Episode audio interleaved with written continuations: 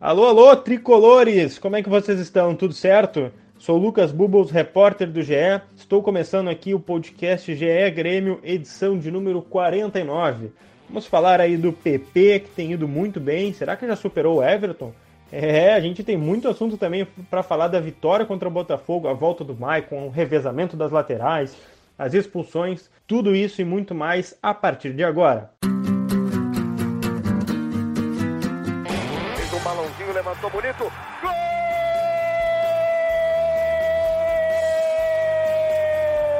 Uma grande jogada de Renato pela direita. Partiu Luan, dominou o lance, é bom, o lance é bom, o lance é bom, o lance é bom. Olha o gol, olha o gol, olha o gol. Golaço do Grêmio. Para Everton, chegou, fez a finta, outra boa jogada, cruzamento. Olha a chance, olha o gol, olha o gol, olha o gol, olha o gol, olha o gol. Gol! Do Grêmio! Fala pessoal, tudo bem com vocês? Abrindo mais uma edição do podcast do Grêmio aqui do GE para a gente repercutir o momento do tricolor. A boa fase do PP, a volta do Michael ao time titular, o revezamento das laterais, as expulsões e olha, tem papo aí para gente conversar, para gente debater, tá? Hoje eu tô com meu colega aqui de reportagem do GE, o Eduardo Moura. Tá tudo bem contigo, Dado?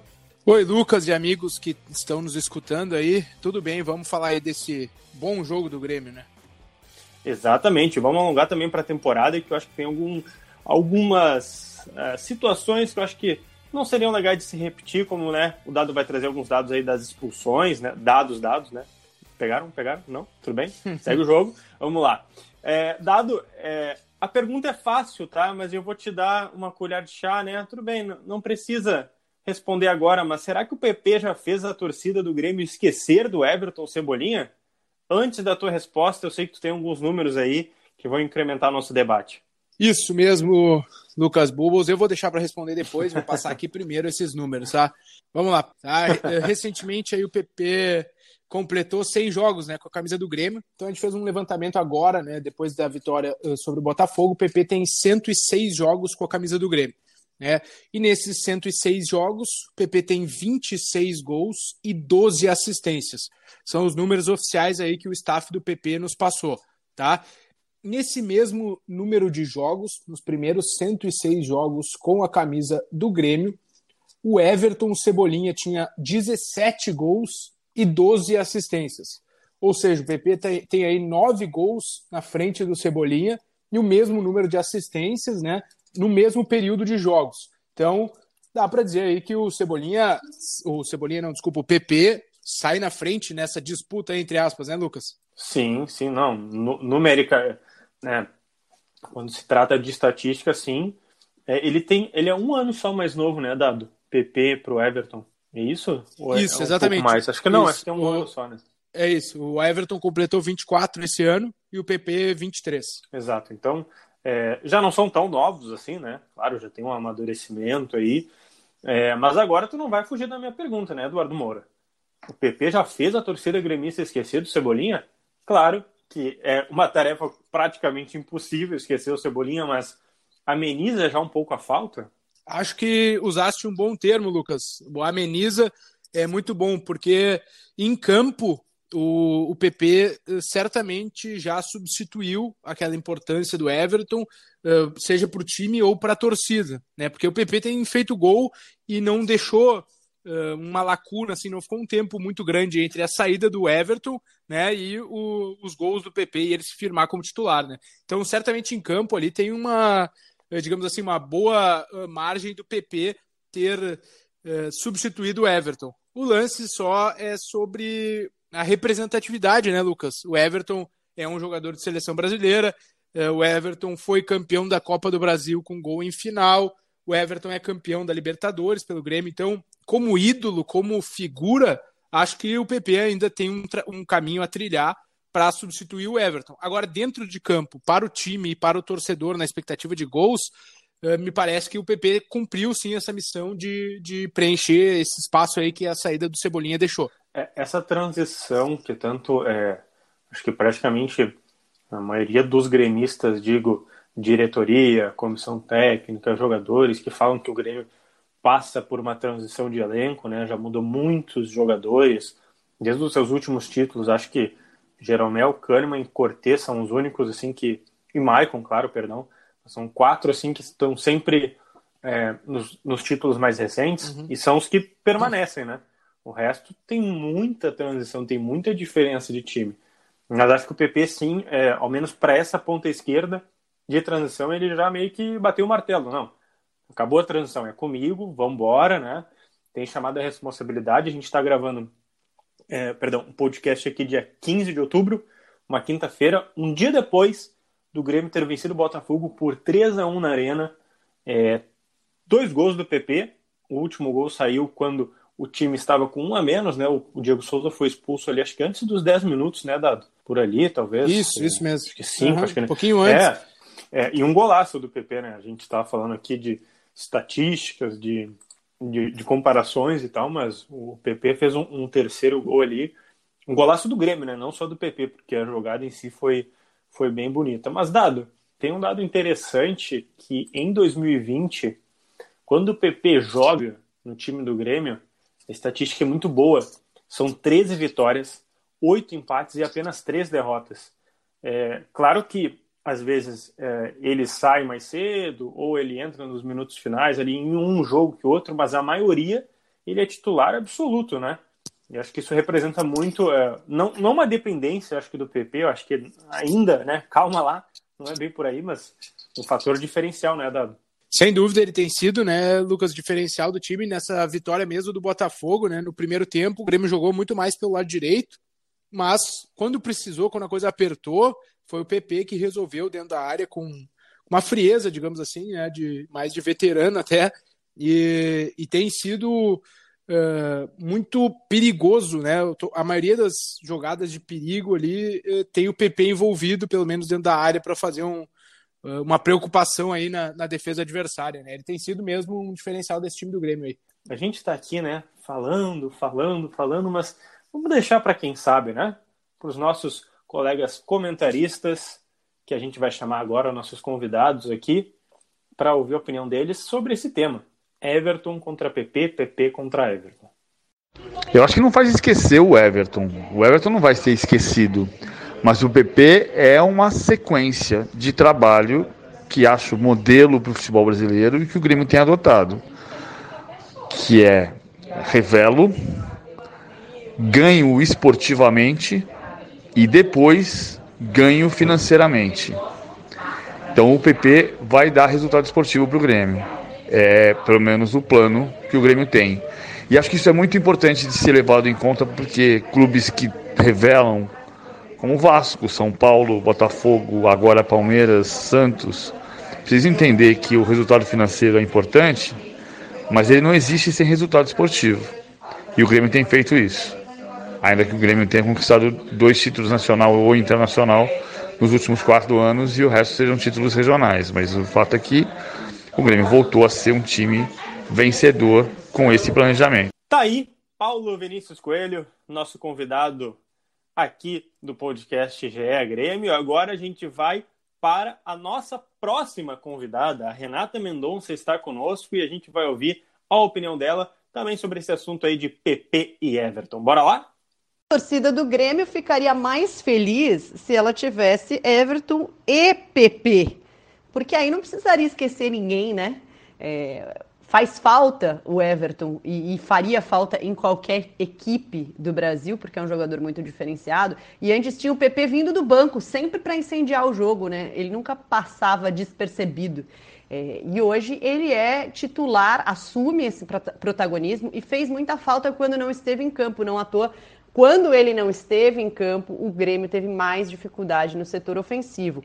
É, ele faz o diferente, né? Ele sabe é, se posicionar muito bem, ele é, tem muita mobilidade, aparece pelo lado direito, pelo lado esquerdo, pelo meio, é, consegue se projetar muito bem para receber a bola é, na melhor condição de finalizá-la e, e, ele tem muita habilidade, né? É, e um toque na bola basta para ele finalizar com perfeição, como aconteceu ontem é, no terceiro gol dele, né? Terceiro gol do Grêmio, segundo gol dele no jogo contra o Botafogo.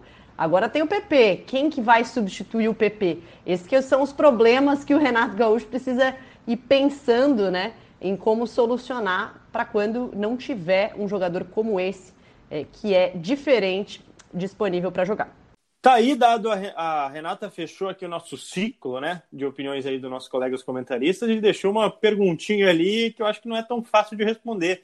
Já tem algum sucessor, perdão, é, para o PP no Grêmio, seja agora para essa temporada, né, um, um substituto já direto de campo ou a longo prazo, alguém que está vindo da base, da transição ali, Dado? Vamos lá, Lucas. É, tem sim, né? A gente tem esse caminho trilhado pelo Grêmio, é, como o PVC disse, né? Um trabalho feito aí uh, nos últimos anos. O próximo dessa lista seria o Ferreira, né? Só que o Ferreira se atrasou um pouco por conta daquele embrólio, digamos assim, na renovação. Né? Ele nem tem entrado, por exemplo, nas últimas partidas aí. Uh, então, seria Ferreira, como o reserva, entre aspas, né, do, uh, do PP, e na sequência o Guilherme Azevedo, que até tem sido mais utilizado pelo Renato, mesmo que seja aí nos minutos finais dos jogos, né, mas tem entrado, entra pelo lado direito, mas é, digamos assim, o próximo ponta nessa linha aí de sucessão, até porque ele é um pouco mais novo que o Ferreira, que já tem a idade do PP aí também. E mais adiante ainda é o Elias, né, que até renovou recentemente, né, Lucas, até 2024, é outra uh, promessa, digamos assim, de um ponta, de um atacante aberto pelos lados que vai dar força ofensiva aí para o time do Grêmio.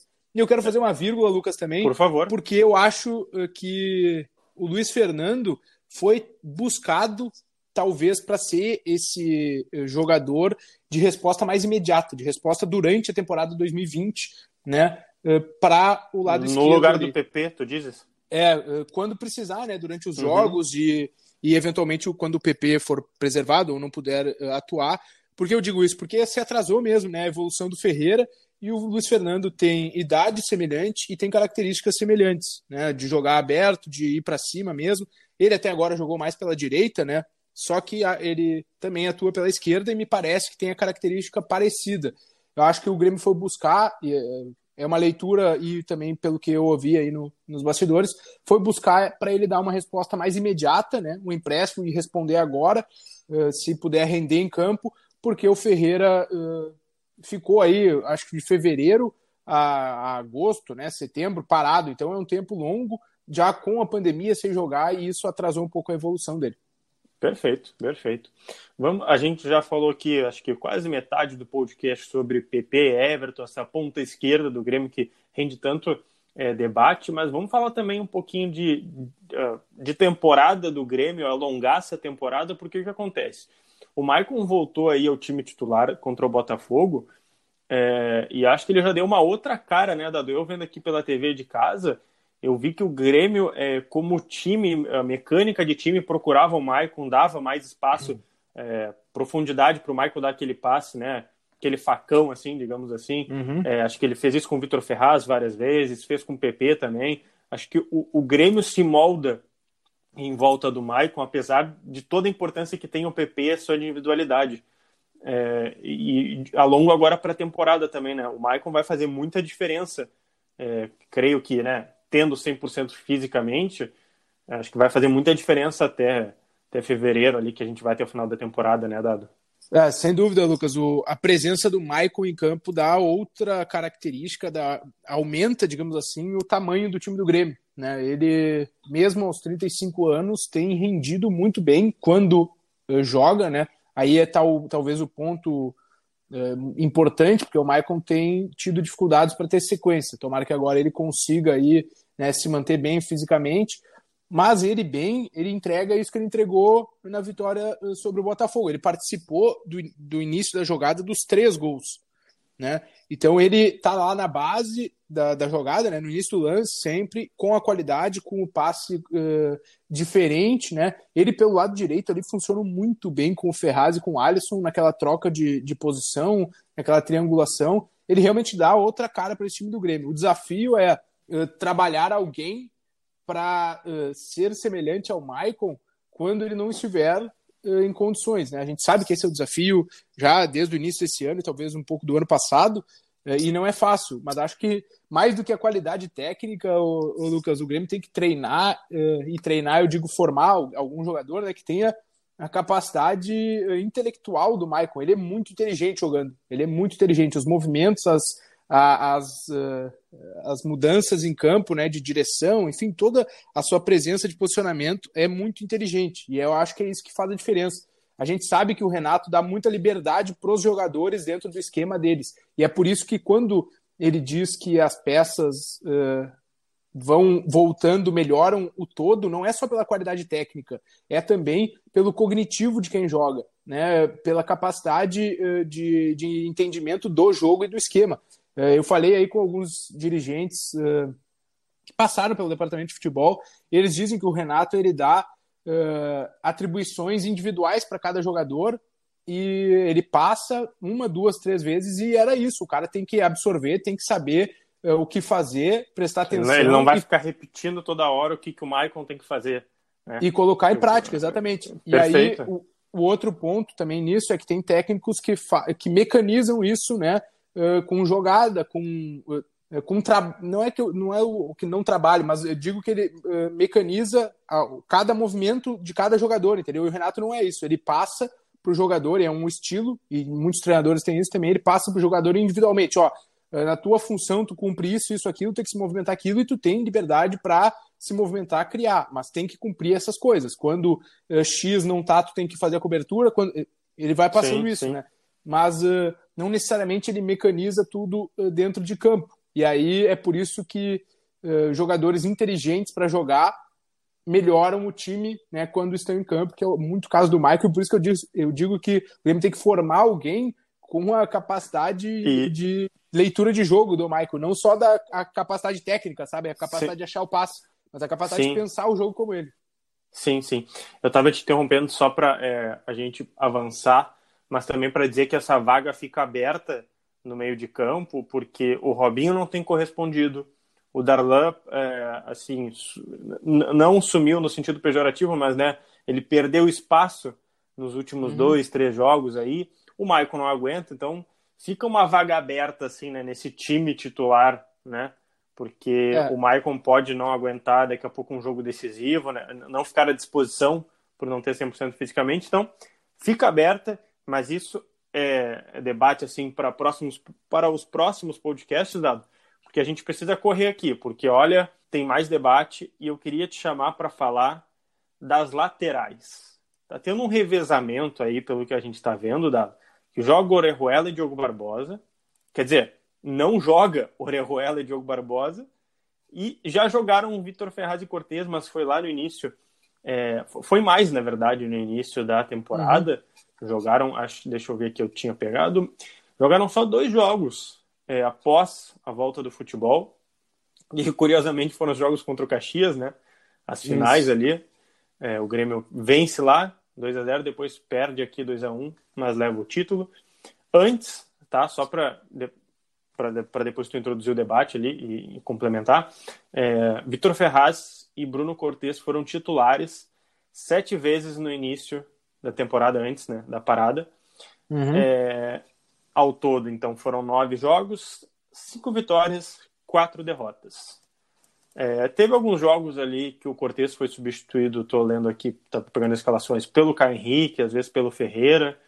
É, então teve sim algumas trocas durante o jogo, mas a, a, a dupla que iniciou era Vitor Ferraz e Bruno Cortes, mas parece que não vai mais jogar assim, né, Dado? Parece que é um, um revezamento já, digamos, martelo batido. É, a impressão, e pelo que o Renato uh, falou, né, e respondeu em entrevistas, ele tem duas duplas, digamos assim, de lateral, e a gente tira isso pela amostragem, né? Ele não disse isso textualmente, ó, joga uh, Vitor Ferraz e Diogo Barbosa e Orejuela e Cortez. Mas ele só colocou essas duplas né, nos, nas últimas partidas. Então, a gente, ele diz que tem dois bons laterais em cada lado e vai fazer o revezamento e tem feito dessa maneira, com essas duplas, né? É, é me parece por estilo de jogo, até por, pelo que cada jogo pede, né? De repente, os jogos fora de casa, ele entende que o Grêmio vai ser mais atacado e aí precisa de mais intensidade, né? E o Cortez e o Orejuela dão essa intensidade na marcação e também na frente. É, são entendimentos do Renato, mas uh, um, o jogo contra o Botafogo ali deu a ideia de que me parece, pelo menos o Diogo é a opção mais, digamos, uh, acertada dentro do modelo do Renato, né? Ele, responde mais como meia, inclusive ele acabou o jogo uh, na linha de frente como meia, né, pela esquerda, uh, quando o Cortez entrou na vaga do PP. E, o, e ali na direita, eu, eu, me parece que o Vitor Ferraz tem um bom nível também. Acho que o Orejuela ele tem mais capacidade física, né, Lucas? Ele entrega mais, aquela vai para cima e tudo mas acho que o Vitor Ferraz ele tá mais uh, dentro do estilo de jogo desse jogo, desse Grêmio aí, né, de toque de bola, desse, desse jogo com o Botafogo, de bola no chão e, e tramas ali com, com mudança de posicionamento. Né? No primeiro sim, tempo sim. Uh, deu para ver várias vezes o Vitor Ferraz como meia quase, né, por dentro mesmo. Então é, é um movimento que ele está mais acostumado a fazer que o, que o Orejuela. Exato, o Orejuela vai mais por fora, o Vitor Ferraz mais por dentro, mas enfim, é, a gente fala tanto de que não tem é, bons laterais no futebol brasileiro e o Grêmio está servido de quatro bons laterais, né? Pode ter aí as suas disputas, as suas diferenças, mas enfim, são quatro bons laterais que o Grêmio tem. E dado, encaminhando para o nosso finalzinho aqui do podcast, é um assunto não tão menos importante, mas é, o que está acontecendo com o Grêmio que está tendo expulsões a cada jogo? Dado? A impressão que dá é que ou eles estão de cabeça quente, estão né, caindo em provocações ou é, destemperamentos, assim, ou são infelicidades, assim, alguns erros de arbitragem? O, o que está te parecendo, Dado? Acho que tu tem um, um né, dado, dado, é. mas são 12 expulsões no ano, é isso? Isso, são 12 cartões vermelhos, né, é, é, na Série A o Grêmio recebeu uh, seis cartões vermelhos, então também é o, o time que mais teve expulsões na Série A. É, é, então, realmente tem, tem parecido mais um destempero, né, Lucas? Os jogadores ali perder a, a cabeça, não em ser provocados, mas tá tentando muito uh, buscar vitória, marcar e correr atrás, né? Que é uma coisa que o, o time do Grêmio talvez não não tá tão, tão acostumado, né? A correr atrás do, do adversário, a marcar. É, então, acho que é, é, por aí, aí a, o que passa, digamos assim, né? A, a, os cartões vermelhos. É, mas é algo mais de. Acho que de tempero, por exemplo, assim, de, de problema mesmo. O único foi o, o do Luiz Fernando, né? Que discutiu lá contra o Fortaleza com o Gabriel Dias, foi para cima, teve ali né, aquela discussão. De resto, assim, são meio que lances de disputa de jogo, às vezes segundo cartão amarelo, né? Que teve aí com o, acho que o Matheus Henrique foi expulso assim, Jeromel foi expulso assim. Então, acho que é uma mistura de tudo, Lucas, porque tem alguns uh, lances específicos de cada tipo de, de cartão aí. Eu acho que o Grêmio só tem que prestar atenção nisso, né? Porque é muito mais do que ser problema para as próximas rodadas, gera desgaste, né? O Grêmio poderia ter se desgastado muito menos na vitória uh, sobre o Botafogo se tivesse 11 em campo e teve que correr atrás e se desgastar, desgastar sabe? Então acho foi, que. Foi prática. É, desculpa o tempo aí, mas foi praticamente um tempo inteiro, né? Exato. A tua matéria mesmo lá no ge.globo barra Grêmio é, dizia ali 44 minutos com um a menos. É. Ou seja, né, o segundo tempo inteiro correndo com um a menos. Apesar de né, ter feito o gol, claro, o terceiro gol ali do PP. Então, é, né, mesmo que tenha ganho, o desgaste é maior. Né? E aí, para a próxima rodada, que já tem um jogo sábado e está tendo jogo atrás de jogo, isso pode pesar, né? Algum jogador pode ter que ser preservado por conta dessas sequências de, de jogos com um a menos. A gente viu, né, da do Alisson ser preservado, porque vinha de uma sequência grande de jogos. O Lucas Silva também tem uhum. é, atuado menos minutos aí nos últimos cinco, seis jogos, talvez, ali. Então, sim, o desgaste está chegando. E está chegando também o fim do nosso podcast aqui, Dado. Acho que a gente cumpriu a nossa missão de falar de Grêmio para o torcedor gremista aí. É, já deixamos algumas perguntas, né? A gente quer ouvir também você, torcedor. É, se o PP está aí substituindo o Everton, tá fazendo você esquecer um pouquinho do Cebolinha, não completamente, porque é impossível. E também é, essa volta do Maicon, né? Um diferencial, mas aguenta a temporada inteira. Quem é que entra na vaga no Maicon? Quem é que vai substituir o Dado? Já trouxe ali, né? Tem que ter alguém que seja o próximo Maicon. Ainda a gente não tem nomes, né? É difícil. Também temos aí as laterais.